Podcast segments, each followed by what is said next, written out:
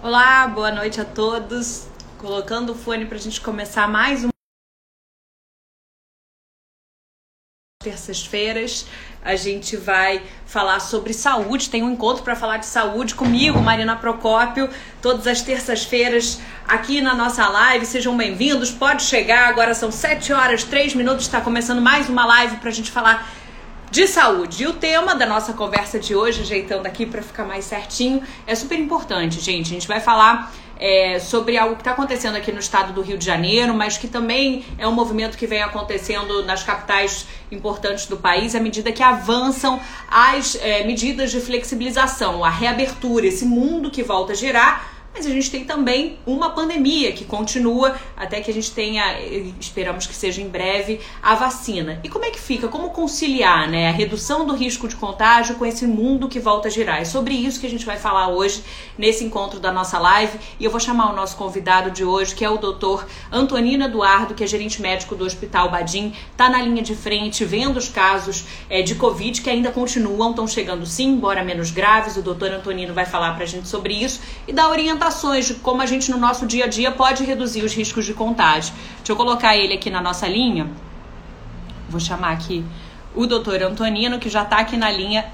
Breve, ele que é gerente médico do Hospital Badim, repetindo para quem está chegando agora, o tema da nossa live de hoje é a reabertura, a redução do risco de contágio nesse mundo que está voltando a girar diante da reabertura. Doutor Antonino, mais uma vez é um prazer recebê-lo aqui na nossa live na Band News FM Rio. Boa noite para você.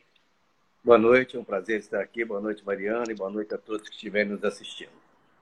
Doutor, é, queria que você começasse falando o senhor que está gerente médico do Hospital Badim, está atuando na linha de frente. E aí eu queria começar, como boa jornalista, falando um pouquinho do contexto que a gente está vivendo hoje com relação à Covid. Como o senhor que está na linha de frente está vendo, é, à medida que tem avançado esses, a flexibilização no Rio de Janeiro, para as pessoas que não estão acompanhando, na semana passada a gente entrou na última fase da flexibilização, chamada pela prefeitura aí de período conservador, que permite né, uma reabertura maior, a permanência nas areias, que até então estava proibido na, oficialmente, embora na prática a gente sabe que já estivesse acontecendo, é, reabertura de boates, enfim. E aí eu queria saber, à medida que esse processo tem avançado, como é que vocês têm visto aí na linha de frente do Badim e nas unidades hospitalares? Bom, realmente houve um aumento da, da, do número de casos. Tá? Isso tem sido é, bem, bem notado, não só no nosso hospital, mas como nos hospitais parceiros e também na rede pública a gente observa isso. É, não é aquele boom que aconteceu, como por exemplo nos, nos meses de março, abril, maio e início de junho. Tá? Mas existe sim um, um aumento no número de casos. O que chama atenção é o padrão de gravidade menor destes casos. É, a gente tinha uma, uma, situação muito mais dramática. Isso se deve, talvez, também a dois eventos. Né? Primeiro, a gente conhece mais a doença. Né? E mesmo naqueles momentos onde nós tínhamos um grande pico, né, você tinha uma orientação diferente da que tem hoje. A orientação anterior é só vá ao hospital quando você estiver com falta de ar, com, com, com febre alta. E essa orientação mudou a partir do ponto que a gente começou a conhecer mais a doença. Então, a orientação hoje é que procure o médico, que procure o hospital, no caso de, de sintomas, ou sintomas gripais, ou sintomas relacionados é, à mialgia, que é dor no corpo, ausência de paladar e ausência de olfato, é, dores de cabeça e até mesmo sintomas, sintomas digestivos, como dor abdominal e, e diarreia. Então, isso mudou. Né? Com isso, as pessoas vão mais ao hospital. Muita gente antes não ia. A, a, a coisa, se você tiver uma doença leve, permaneça em casa. Agora não. Vá ao hospital. Não é isso? Então, isso fez com que aumentasse realmente a procura hospitalar. Mas isso não se reflete em gravidade. Não estou aqui dizendo que a doença não é uma doença grave. Hein? Não podemos é, é, é, é, é confundir uma coisa com a outra. Hoje a gente conhece mais a doença. Né? Hoje a gente sabe lidar com as fases da doença. E, consequentemente, o padrão de gravidade reduz. Mas ainda existem óbitos. Nós tivemos, por exemplo, vou te falar do nosso hospital, do meu hospital. Uhum. Eu vou pegar um mês, é, é, é, é foi o, o, o mais, para a gente, o mais, o mais grave com relação. Nós tivemos, por exemplo, ao longo do mês, um número em torno de 195 internações por Covid. Internações Qual mês é esse, doutor? Mês de abril. E nesse mês de abril, nós tivemos 15 óbitos por Covid. É, agora, por exemplo, nos, nos, nos, últimos três meses, nós tivemos apenas três óbitos. E desses três óbitos, dois já eram doentes que já estavam internados. Né? É, nós temos que registrar como óbito Covid, é, mas eles passaram até daquele período de Covid, doentes que ficaram entubados e aí passam a ter outras, outros problemas relacionados a estarem internados, como infecções, infecções secundárias, alterações relacionadas à, à ventilação mecânica prolongada. Então, embora a gente perceba que há um aumento do número de casos, isso não se reflete no padrão de gravidade, por esses fenômenos que eu, que eu te relatei. Perfeito. E diante do que a gente está vendo, então, quer dizer, a gente tem um aumento no número de casos, que bom, não tem um aumento da gravidade, mas como que a gente pode reduzir é, o risco de contágio é, diante da reabertura. A gente conversou, conversei um pouquinho com o doutor Antonino ali em off, né, digamos assim, fora do ar, fora da, da rede, e ele falou algumas orientações super importantes que na prática a gente acaba é, ou não lembrando ou não sabendo mesmo. Queria começar um pouquinho com essas orientações mais práticas. Uh, primeiro, por exemplo, falando da questão da máscara que faz parte do nosso dia a dia e vai fazer até a, a gente tem a vacina ali, a vacinação em massa. É, e a gente vê muito erro, né, doutora? Assim, muitos equívocos, até alguns intencionais, né? As pessoas que a gente sabe que é desconfortável mesmo, não é legal, ninguém gosta de usar máscara, mas paciência, tem que usar. Mas no dia a dia as pessoas botam aqui, botam aqui, até na hora do restaurante que a gente tem que tirar mesmo para comer, onde que bota máscara. Eu mesmo estava botando em cima da mesa, aprendi depois de conversar com o doutor Antonino que não é o correto, e eu queria que você falasse um pouquinho dessas orientações, começando com a máscara, doutor. É, o uso da máscara ele é muito importante. Vocês devem se lembrar que até no início da pandemia não se recomendava o uso da máscara. Verdade. A própria OMS, é, né? A Organização é, Mundial da Saúde, eu fiz reportagem, eu lembro. Apenas para as pessoas que... que Estavam é, doentes, é, tinham sintomas. Para não é. contaminar as, as, pessoas. Porque a porta de entrada do, do, do vírus é, é, a, é a mucosa oral, nasal e, e, e ocular, oftalmológica, não é? Então, assim, a máscara, eu até peguei a máscara aqui e vou mostrar como normalmente Legal. as pessoas usam. As pessoas pegam a máscara, por exemplo, pelo meio da máscara. Isso é errado, eu não posso ah, pegar ah, é? nessa posição. Eu tenho que pegar a máscara pelas laterais, colocá-la, ajustá-la e puxar aqui embaixo. O ajuste você vê que é em cima. As pessoas pegam, estão conversando e colocam a mão na máscara. Para tirar a máscara, tiram a máscara aqui assim. Tá colocam as máscaras sobre a mesa. Ou usam, como você pode ver, algumas vezes pendurada na orelha, outras vezes no queixo, colocando o nariz do lado de fora. As pessoas coçam o nariz com a máscara, utilizam a máscara para coçar o nariz, né? Isso é um fato. Isso é um fato. Algumas pessoas estão num bar, num restaurante, vão retirar a máscara, retiram a máscara. Então você está tá utilizando a máscara. Antes de você tirar a máscara, você deve utilizar o álcool em gel, né? Se você não tiver uma pia por perto, uma, uma torneira, limpa, retira, sem tocar na parte frontal. Se eu tocar na parte frontal da máscara, eu contamino a máscara. Né? Muitas vezes, o que acontece? Acontece que a gente acaba indo ao banheiro, por exemplo, de um restaurante e vai sem máscara. Né? A gente tem que imaginar que a, a, o uso da máscara é uma questão de empatia. Eu estou respeitando o outro. Né? Isso, é, isso é importante. Não estou usando aqui um termo de, da moda, não. Mas empatia é uma coisa muito importante na vida da gente. A ação individual reflete coletivamente. Eu não me canso de falar isso. Então, a, a utilização correta da máscara é fundamental para que você proteja o outro e até se proteja. Eu não corro risco de pegar se eu estiver com máscara, corro, porque pode entrar pela mucosa é, é, ocular. Tá? Mas ah, o risco é. é menor. O risco é menor e, consequentemente, também a carga viral que eu possa receber tam, também é menor. Então, com as medidas de flexibilização, principalmente nessa fase, essa última fase agora, a gente com certeza é, é, é fato que teremos um aumento do número de casos. Porque imagina uma boate. Você transitando, você bebendo, né? É, é, utilizar a máscara, e a gente está aqui, eu não estou falando aqui numa medida até de você falar, poxa, é, é, é, as pessoas se esforçam para usar máscara. Não adianta usar a máscara de forma inadequada. Não adianta. Então, só para a gente repetir, doutor, muita gente chegando e achei super interessante. O doutor Antonino trouxe a máscara, quer dizer, pega pelas laterais, é, porque se você pegar pelo meio. Pela lateral. Não adianta eu pegar a máscara por aqui. E como você viu eu fazer, eu, eu, eu, eu higienizei as minhas mãos com álcool em gel antes e depois. De tocar na máscara. Na hora de tirar a máscara também. Eu ajeito a máscara aqui por cima e por baixo. E aqui eu estou protegido. Agora, se eu passar a mão aqui, se eu tirar a máscara, eu contamino a máscara. Porque eu ponho ah, é? a mão numa superfície. Por mais que você não encoste no nariz ou na boca, só na máscara, você pode contaminar. É, é a máscara tem que ser retirada pela lateral. Aqui eu não estou tocando na frente e colocada também pela lateral. E depois Aí que eu tiro, doutor Antonino? E fecho aqui em cima, sem tocar na frente da máscara, como eu estou fazendo aqui, apenas como demonstração. Tá? É claro que é, é, profissionais de saúde, médicos é, é, e outros profissionais usam máscara no seu dia a dia. Então, isso já está muito medular, que a gente chama. A gente já faz isso com mecanismo reflexo. Tá? Já a pessoa que nunca usou, ela se incomoda muito com a máscara. Você coloca uma máscara, que eu coloquei, daqui a pouco seus óculos estão embaçados. É. Né? Eu já vi pessoas desembaçarem os óculos com a máscara.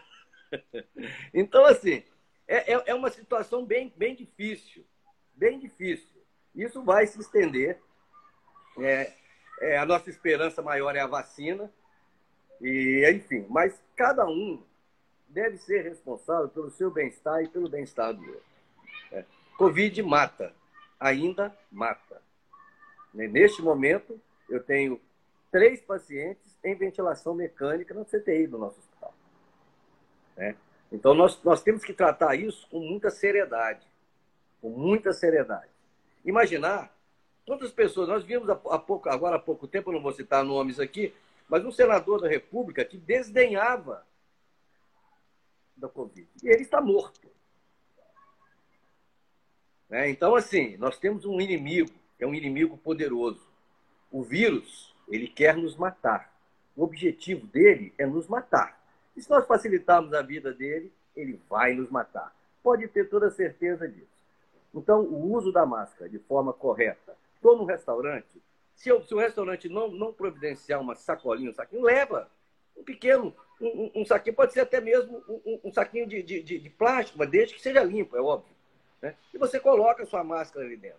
Porque você colocar em cima da mesa é errado, a doutor? mesa é, é, errado, porque a mesa é contaminada. O garçom passa ali, é, é, esbarra na mesa, alguém pode espirrar, atinge, né? Então, assim, é muito difícil. É, é, se você não, não tomar as medidas adequadas, você é, é, é, ficar livre do risco de contaminação e de contaminar outrem. Eu acho que é muito importante essa, essa responsabilidade individual. É, é, é, é você responsável. Eu não posso jogar minha responsabilidade para o outro, para o governo, para quem quer que seja. O governo não vai vir chorar o meu, o meu, o, o, o meu ente querido. Não vai. Não vai. Eu vou apenas ser tratado, como nós temos visto, como um número a mais, uma estatística. Ora, chegamos a 165 mil mortos.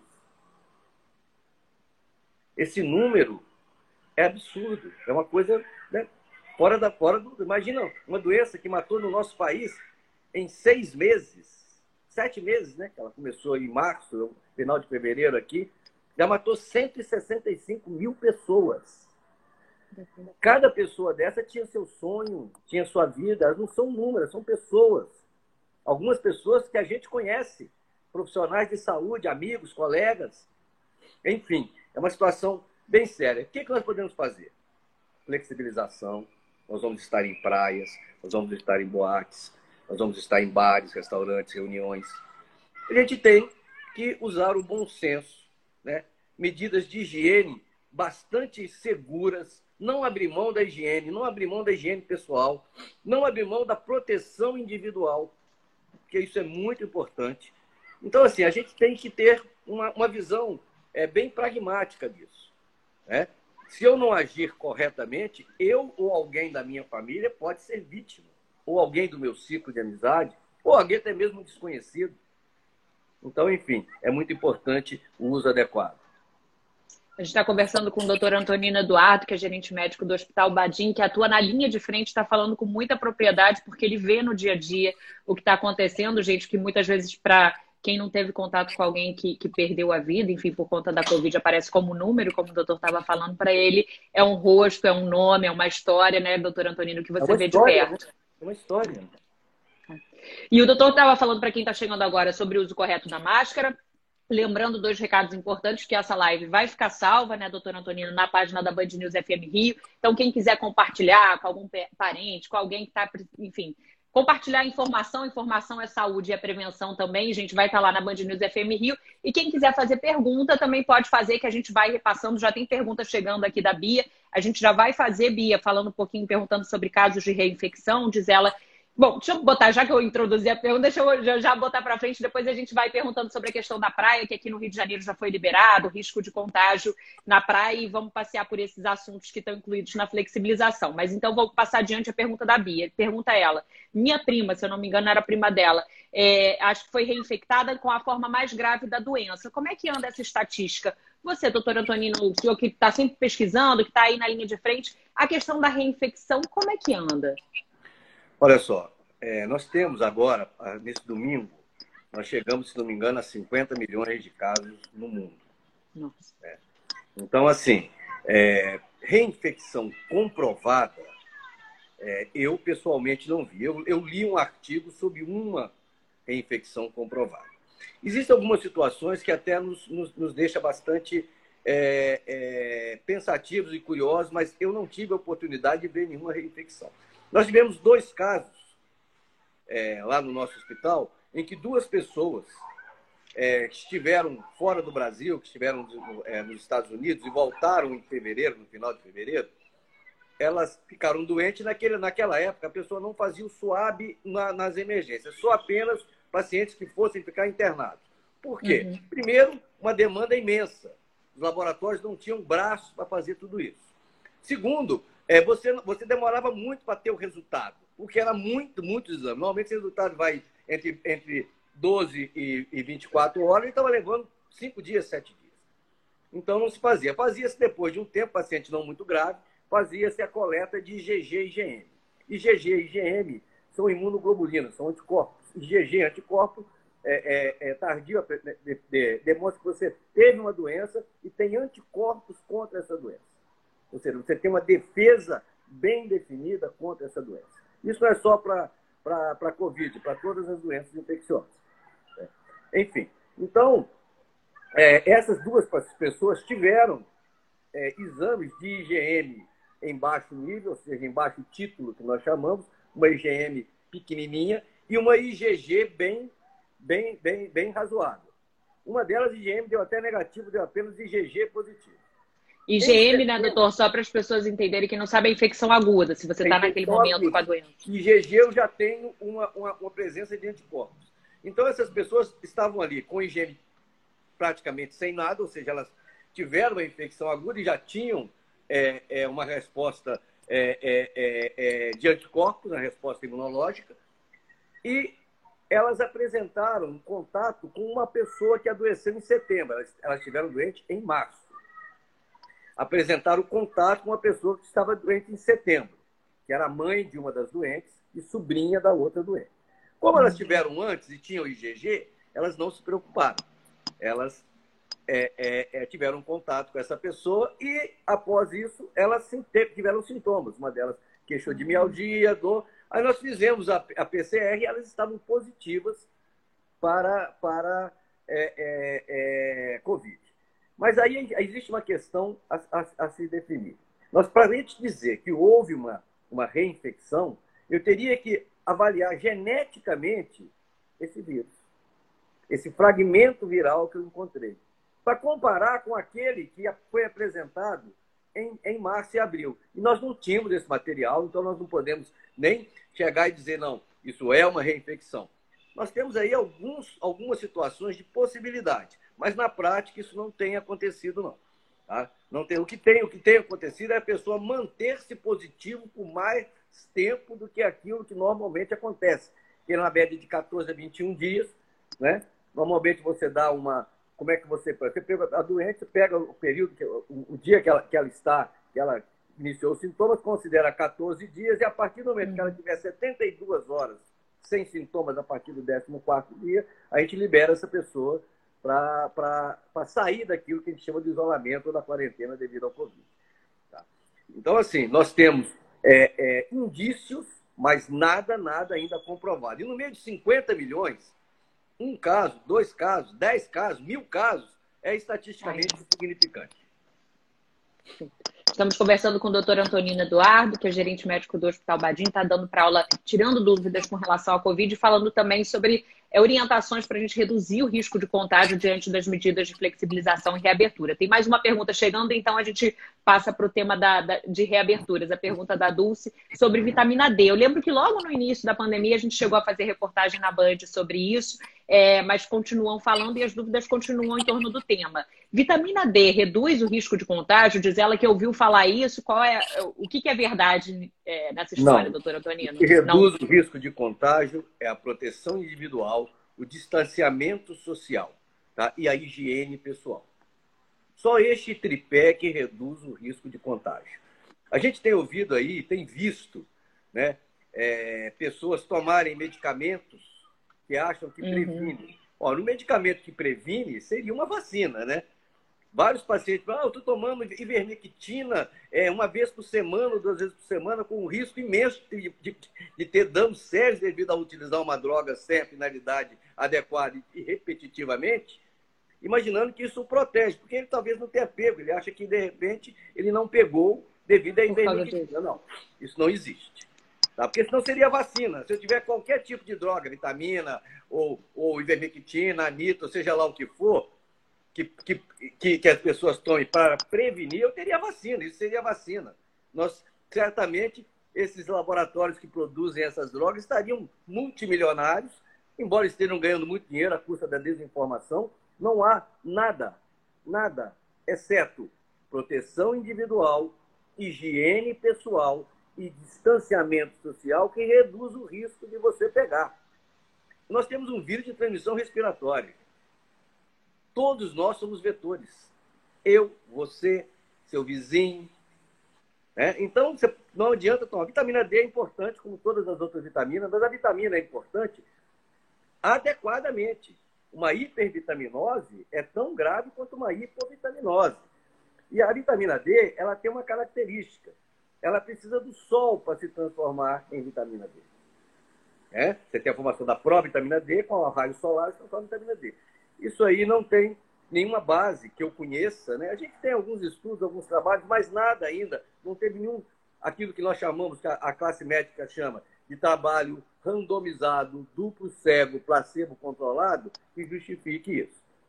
Então, é, na minha opinião, não. Agora, é óbvio e você ter um, sempre observar a sua saúde e, e, e, manter as suas taxas de vitamina de forma adequada é muito importante.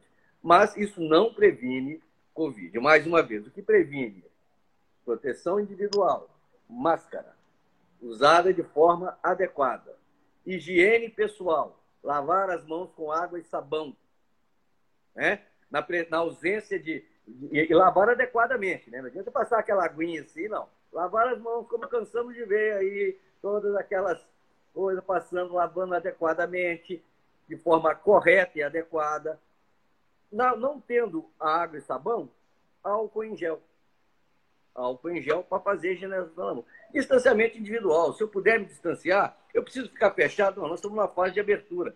Mas eu posso evitar aquilo que não é necessário. Né? Se eu percebo que o supermercado está muito cheio, eu posso vir outra hora. Né? Isso são questões individuais. Você tem que saber se proteger. Saber se proteger. Ninguém quer pegar Covid. O que existe, que muitas vezes as pessoas acabam disseminando, o que acontece? Algumas pessoas, elas têm uma coisa que nós chamamos de imunidade cruzada. O que é uma imunidade cruzada? Imunidade cruzada é, é quando eu tenho.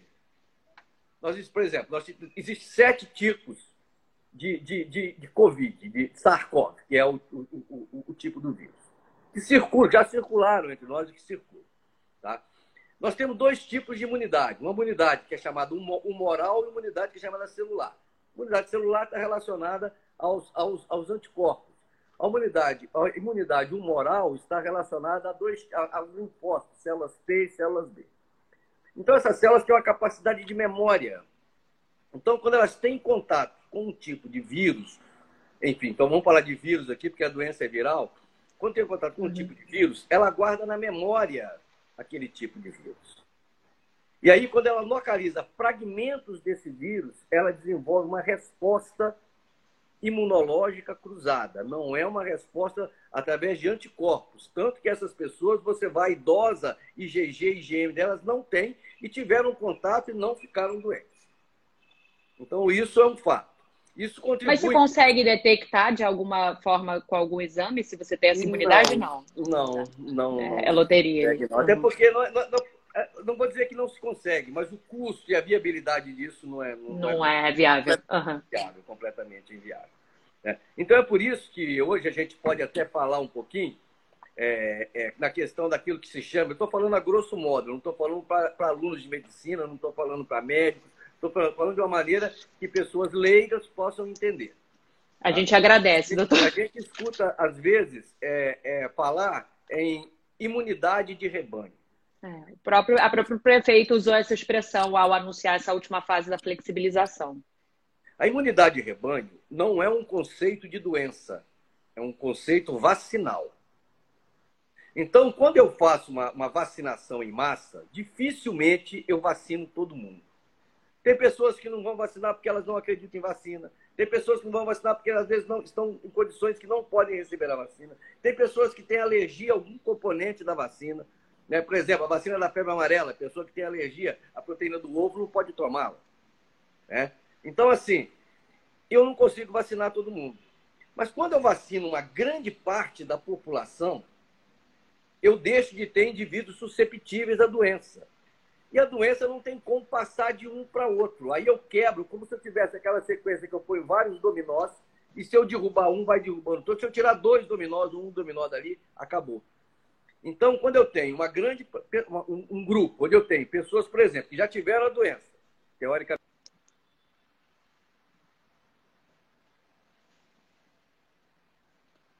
Está conversando com o doutor Antonino Eduardo, que travou aqui para mim, gente. Se vocês puderem ver se foi só a minha ou se foram de todos vocês, todos nós. Aqui, aqui doutor, voltou. Agora caiu, mas voltou. Pronto. Agora voltou. voltamos, mas fala. Se eu tava mas eu não sei onde nós paramos. Você se lembra? Estava no raciocínio. Sim, estava explicando a questão da imunidade de rebanho, que é um conceito aplicado para vacina, né? Que você tem. É, numa campanha de vacinação, vai ter aqueles que não vão tomar, mas que você consegue fazer aquele cinturão, digamos assim. E isso, existe um percentual para isso, doutor, da população Olha, que tem que se vacinar para você ter essa imunidade? O percentual é em torno de 80%, né? Uhum. Mas assim, é, e, e, e, e, mesmo as vacinas, elas não, mesmo com algumas vacinas, você não tem uma imunidade de 100%. Você chega a algumas vacinas a 80%, 90%. Então, quando você quer, quando você tem uma grande parte da população que já está imunizada, ou seja, seja através de ter, já ter tido a doença e, consequentemente, ter anticorpos para ela, ou aquela pessoa que tem imunidade cruzada, você tem um grupo de pessoas imunes, com isso você quebra a possibilidade de transmissibilidade, você reduz a transmissibilidade do vírus.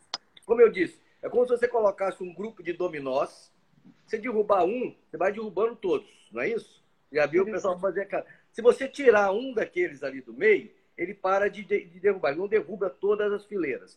Então, essa é uma analogia. Ou seja, quando eu tenho um grupo de pessoas, um, um grupo grande de pessoas, 60%, 70%, com imunidade, uma pandemia não se sustenta porque ela deixa de ter indivíduos susceptíveis. Tá? Agora, é, é, é, não se faz imunidade de rebanho à custa de mortes. Se faz à custa de vacina. Né? E as mortes continuam. Dizer hoje que nós temos imunidade de rebanho é, me parece é, pouco científico, pouco inteligente e muito arriscado. Nós temos sim grande, um número grande de pessoas imunes. Nós temos, sim, uma capacidade de redução de transmissibilidade. Agora, se tivéssemos é, é, imunidade de rebanho, não estaríamos vendo esse número grande de casos que, temos, que estamos vendo aí. Eu não falo em segunda onda. Eu não falo em segunda onda. Nós o senhor acredita Europa, nisso aqui? Locais. Não, aqui eu não acredito, não, devido à grande exposição, devido a, estarmos caminhando para uma situação de imunidade de rebanho fundamentada em número de mortes. E não em ações preventivas do poder público para garantir a sua segurança, a minha segurança, dos seus familiares, dos meus familiares, daqueles que estão nos assistindo, e, enfim. Isso se deve ao quê? A, praticamente a um desleixo. Opa, vamos que vamos? Vamos, né? Só que há um preço a se pagar por isso. A questão do verão da, de estar tá chegando, você acredita que pode ter algum impacto? Tem algum impacto a, o aumento da temperatura? Ah, tem sim, tem sim, tem sim. Até as, as altas temperaturas, né? Existem duas situações. O, toda, toda a estrutura celular, ela tem uma, uma, uma, uma estrutura que nós chamamos de lipoproteica. Ela tem uma membrana lipoproteica, constituída de lipídio e proteína. A proteína, ela às vezes se desnatura, que ela, fica, ela, ela passa a ser destruída, ela, ela pode ser destruída. É assim que se faz. Por exemplo, quando você, quando você utiliza um medicamento, o medicamento tenta destruir essa proteção do vírus. Estou falando a grosso modo, os colegas médicos tiveram ouvido uhum. aí, falando a grosso modo, tá? A, a, proteção é destruída. Por quê? Em que situações que isso acontece? Pode acontecer em várias, mas tem duas que marcam muito. Uma delas é a alteração do pH. pH é, é o padrão de acidez ou alcalinidade de uma estrutura e a outra é a temperatura. As proteínas não suportam altas temperaturas. É por isso que nós abaixamos a febre de um indivíduo. Porque se a temperatura ocorrer muito, vai haver destruição, vai haver hemólise, morte de células, enfim, devido ao aumento da temperatura corpórea. Tá? Então, o aumento da temperatura, ele realmente é, é, é, dificulta a vida do vírus, mas não faz com que ele é, é, deixe de, de, de, de, agir. Nós acabamos de sair agora do, do, do verão europeu. Né? O verão europeu é, é, Ah, porque a Europa faz frio, não. A Europa tem, tem aqueles dois meses que é bem, são quente. bem quentes. É. Agora extremamente quente. E você viu que nesse período houve uma redução de casos também, por estar naquele período em que houve muitos casos, enfim. Mas o verão realmente diminui. Mas isso não serve para proteger contra o vírus. Mais uma vez, eu gostaria que as pessoas colocassem bem isso na cabeça. Três coisas para proteger higiene pessoal, proteção individual e distanciamento social. Isso Mas realmente aí... protege. E como é que a gente concilia isso, doutor Antonino, com esse período que a gente está chegando agora, que é um período de festas de fim de ano?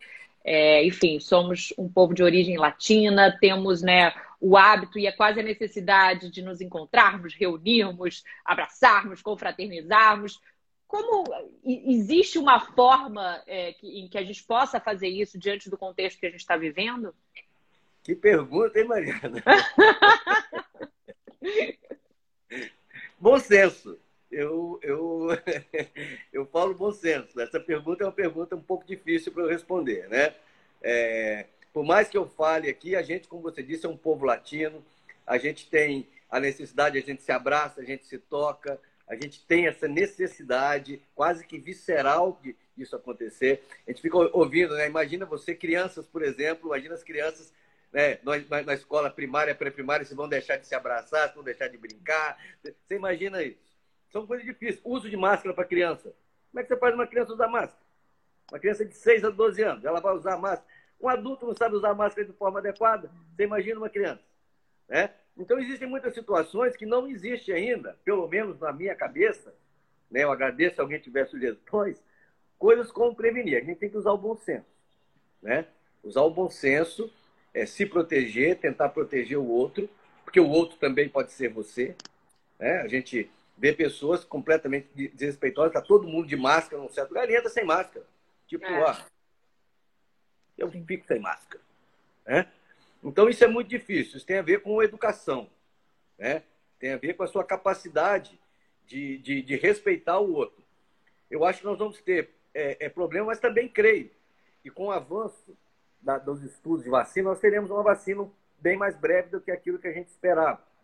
É, nós tivemos agora aí a Anvisa ontem, é, é, parece que bloqueou a, a Sinovac devido a, a, me parece, um óbito.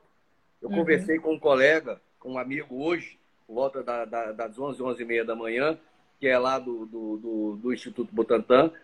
É, ele, ele, ele, é infectologista, que trabalhou conosco, inclusive no passado. E ele, ele não, não, não sabe, não, não disse, não conseguiu entender o porquê. Disse que realmente houve um óbito, mas que esse óbito não foi no contexto vacinal. Né? As pessoas, tivemos 10, em torno de 10 mil voluntários para a vacina. Né? As pessoas morrem também de outras causas, não é só Covid que mata. A pessoa morreu de infarto. Aí tem que avaliar corretamente se esse infarto foi consequência de Covid ou se foi consequência da vacina. Né? Eu acho que ainda é prematuro de bloqueio de vacinas, mas a grande esperança é a vacina. E o bom senso. Né? O bom senso que eu acho que é a coisa mais importante, você ter o respeito pelo outro, você ter respeito por aquelas pessoas com a capacidade de proteção menor, idosos, pessoas com doenças crônicas, obesos, né? A obesidade é um grande fator de risco. Dentro do fator de risco que a gente tem visto com maior mortalidade é a obesidade. Maior até do que idosos, doutor Antonino? Olha, na nossa experiência é, é, é praticamente é, é, similar. Eu, mas assim, eu tive, eu tive maior mortalidade de idosos você, em, em, em obesos. Tem vários estudos que mostram isso. Por que isso acontece no obeso? É, rapidamente falando, né? É, o obeso ele produz menos interferon. Interferon é uma proteína que reduz a, a, a replicação viral. O obeso produz menos. A obesidade determina ainda um processo inflamatório constante. Com esse processo inflamatório constante, quando existe aquela coisa que nós chamamos de cascata inflamatória, cascata de citocina, que é o momento mais dramático do Covid, isso no obeso é muito mais grave, porque ele já tem um processo inflamatório crônico em curso. Né? As células adiposas, as células gordurosas, servem de melhor é, é, reservatório para o vírus. Tá? Então, aumenta a carga viral com maior é, é, é possibilidade, é, com, com, com, maior velocidade. Então, assim, esse, a grosso modo, esses três causas. E depois do doente obeso internado, você, em nível de ventilação mecânica, você tem muito mais dificuldade de ventilar um obeso do que um indivíduo não obeso. Tá? Por quê?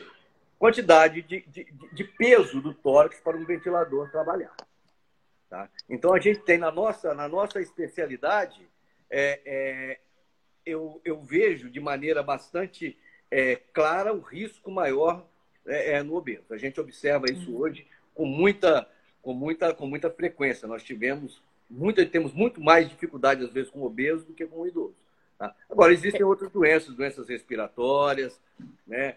É, é, doenças de, de, de, de natureza é, crônica, como diabetes, como hipertensão arterial, insuficiência cardíaca. Então, esses pacientes já morrem mais por outras doenças também. O, o, o idoso morre mais de todas as outras doenças. Né? O hipertenso morre mais de todas. O que tem doença cardíaca morre mais de todas as outras, não é só de Covid. Agora, o obeso morre mais de Covid. É.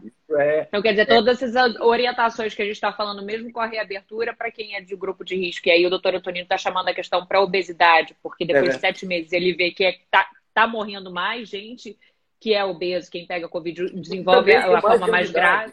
Desculpe te interromper, Mariana, mas claro, ele adoece com mais gravidade. A gente percebe maior gravidade no adoecimento deste paciente.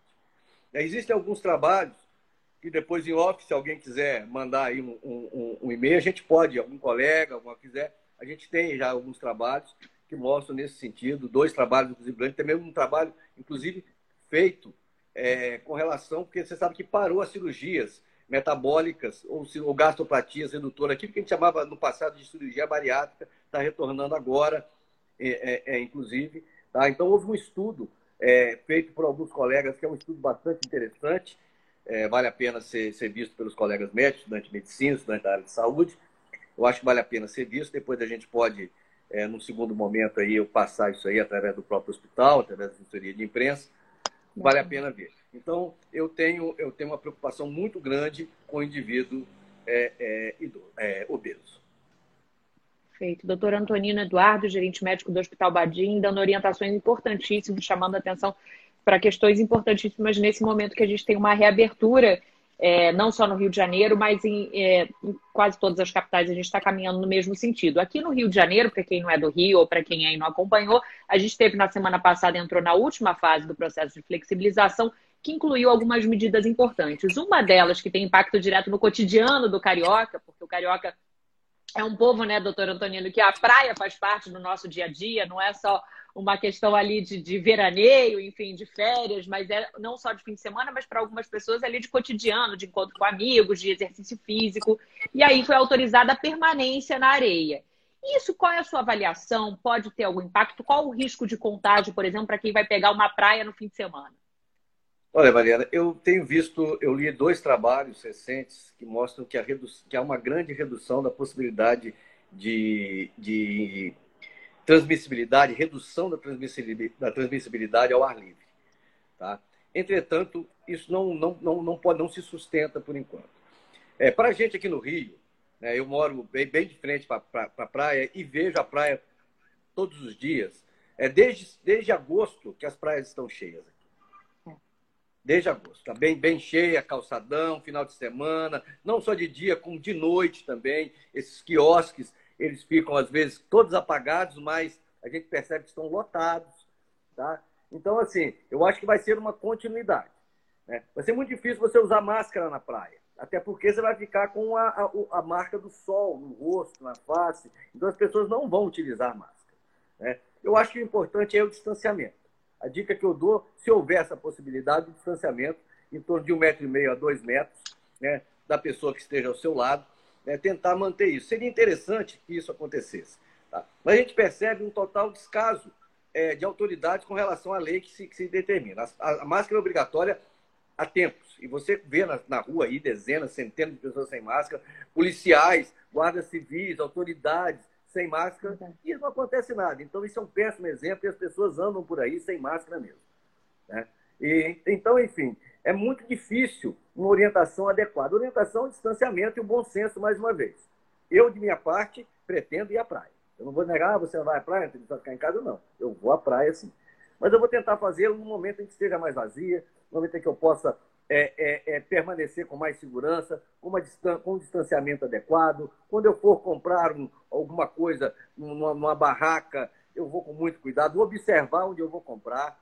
Tá? Vou ter muito cuidado. Há o risco de contágio ao você manusear, por exemplo, para comprar um mate, pegar uma cerveja, há o risco sei, de contágio? Eu não sei qual foi o critério, né? O cara tá com uma sacola de, de, copos ali. Aquele copo, eu vou levar aquele copo à minha boca. Eu vou tentar levar tudo que eu puder da minha casa. Né? Posso ser chamado de faropeiro, seja lá o que for, mas eu vou levar o que eu puder. É com isopor? Exatamente, porque aí eu vou ter garantia do meu copo, vou ter garantia, porque ele vem com opção de copos ali, uma pessoa pega, o outro ele, ele mexe na torneirinha do mate ali, coça o nariz, coça a cabeça, pega na torneirinha de novo, coloca a mão na boca e tosse. Né? Dificilmente ver uma pessoa tossindo assim, que é o correto, ou espirrando assim, que é o correto. A maioria ou põe a mão assim, ou põe a mão assim. E onde ele vai lavar a mão na praia? Será que ele vai estar com álcool em gel mesmo? Será que ele tem condição financeira para comprar em gel de sustentar o tempo? Será que não vai mexer na questão até do próprio lucro dele? Então, tem certas coisas que a gente não pode garantir. Eu não posso garantir a higiene de um vendedor ambulante, com todo respeito, é o que tem um impacto social e financeiro extremamente grande, mas eu não posso garantir. E por não poder garantir, eu posso garantir o meu. Isso eu posso garantir. Mas ele eu não sei. Né? A gente tem que tomar cuidado. Tá? É uma doença. Agora há pouco nós vimos aí uma mutação importante do, do vírus, ocorreu até um, uma, uma, um sacrifício de, de milhares e milhões de, de animais, né? É, é, enfim. Então nós estamos vendo aí que nós ainda estamos dentro de um período de pandemia. A gente não pode adotar uma postura negacionista. Não, isso não acontece. Não, a gente não pode. Isso pode significar a nossa morte, a morte de alguém muito querido. Então eu recomendo bom senso, mais uma vez, higiene pessoal extrema, principalmente quando for comprar alguma coisa na praia, comprar o dia a dia na praia. Vale levar álcool gel para a praia, doutor Antônio? Não sei se está falando uma grande besteira, mas não tem certeza. risco ali do sol forte ali, que a gente tem verão carioca, não, pessoal, não, tem algum tipo de lesão? De forma adequada, não tem, não tem risco de uma explosão. Eu tô qualquer lugar que eu vá, eu tô com meu óculos, não tem pia. Onde, onde eu vou lavar as mãos? vou na praia, vou lavar a mão na água salgada? Ah né? Eu preciso, onde eu não tiver uma pia com água e sabão, eu tenho que ter álcool, em gel. Eu tenho que ter. Isso é uma medida protetiva, uma medida de segurança e que garante um dos tripés que eu falei, que é a prevenção. O único sistema de prevenção que temos, que existe. Distanciamento social, proteção individual que é a máscara, e higiene pessoal. Né? Então, se não tiver dentro desse tripé, eu estou em risco. Agora, eu estou disposto a assumir esse risco? Né? Então, é, é, é, aí vai, vai da, da, do individual de cada um. É, é, óbvio que a gente imaginar que vai ficar todo mundo preso em casa no verão do Rio de Janeiro, isso é uma utopia, isso não vai acontecer. Não é real. É. Não vai acontecer. Os bares estão abertos, a música está aí, a vida está aí, a vida continua, a vida é muito linda. Né? os amigos, a amizade, né? o convívio é uma coisa muito, muito necessária para o nosso bem-estar mental, social, emocional. Né? Então, eu acho que devemos sim, mas com cautela, com bom senso, evitando. Você percebe que está muito, o negócio está pesado ali, deixa para depois, deixa para mais tarde. Né? Tenta organizar seu dia, pensar no seu dia, pensar na sua vida como uma coisa que se prolongue e não como uma coisa que pode trazer um imenso sofrimento, né? um imenso problema. Eu acho que isso é, é o quesito mais importante na vida de cada um. Doutor Antonino Eduardo, médico, é, chefe médico do Hospital Badim, dando uma aula aqui para gente. Orientações super importantes que ficarão salvas, repetindo, gente, página da Band News FM Rio. Essa live vai estar tá lá com conteúdo para quem quiser compartilhar essas orientações super importantes, falando desde festas a praias, a cuidados redobrados. É, para quem chegou agora, o uso da máscara. Doutor Antonino deu uma demonstração ali prática de como guardar máscara, leva o saquinho na hora que for no restaurante. Eu mesmo já aprendi, doutor Antonino era daquelas que botava em cima da mesa, já não serei mais. Para a gente fechar agora, caminhando para o final da live, o senhor gostaria de, de, de apresentar alguma conclusão? Bom, eu quero lembrar hoje que hoje é um dia muito importante.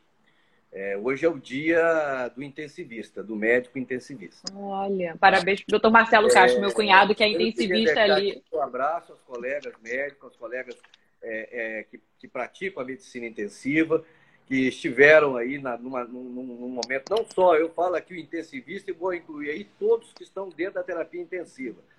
Né? Medicina não é só médico, saúde não é só médico. Saúde é médico, é enfermeira, é fisioterapeuta, é fonoaudiólogo, é, é quem faz a limpeza, é o maqueiro que carrega, enfim, é uma equipe. É o cara da engenharia clínica que vai consertar o seu respirador que deu problema. Então, todas essas pessoas estão, às vezes, envolvidas num ambiente que, que é um ambiente de, de, de alta complexidade médica e que, e que salvou a, a, vida de muita gente. Muita gente foi salva pelo esforço é, é sobre-humano de, desses profissionais. Não só profissionais médicos, profissionais de saúde. De saúde, que são todos. Não há um mais importante que o outro. Tá? Se você tirar uma peça de um quebra-cabeça, você não consegue montá-lo. Se sair uma peça de uma estrutura de terapia intensiva, fica muito difícil de repor. E estou falando aqui de pessoas que às vezes perderam a vida, adoeceram, ainda sofrem de sequelas graves, sequelas emocionais, sequelas físicas, enfim. Eu queria hoje deixar minha homenagem, né? Desculpe, aos intensivistas. Que bonito o depoimento, doutor Antonino. A nossa homenagem, todo mundo está compartilhando esses parabéns aqui. A gente está vendo a emoção do doutor Antonino, gente, a emoção de quem está na linha de frente, vendo de perto o trabalho dos intensivistas e trabalhando ali também, arriscando a própria vida para a nossa saúde. Doutor Antonino, muito obrigada pelo seu depoimento, pela sua aula, e a gente espera para uma próxima live, para a próxima conversa, viu? Muito peço desculpas mais uma vez. Não tem que pedir desculpas por nada. Parabéns, viu, doutor Antonino? Gente, muito obrigada pela companhia. Boa noite a todos. Live salva Band News FM Rio. Terça que vem, sete da noite, a gente tem mais um encontro. Doutor, parabéns mais uma vez, viu? Obrigado, fiquem com Deus. Obrigada, gente.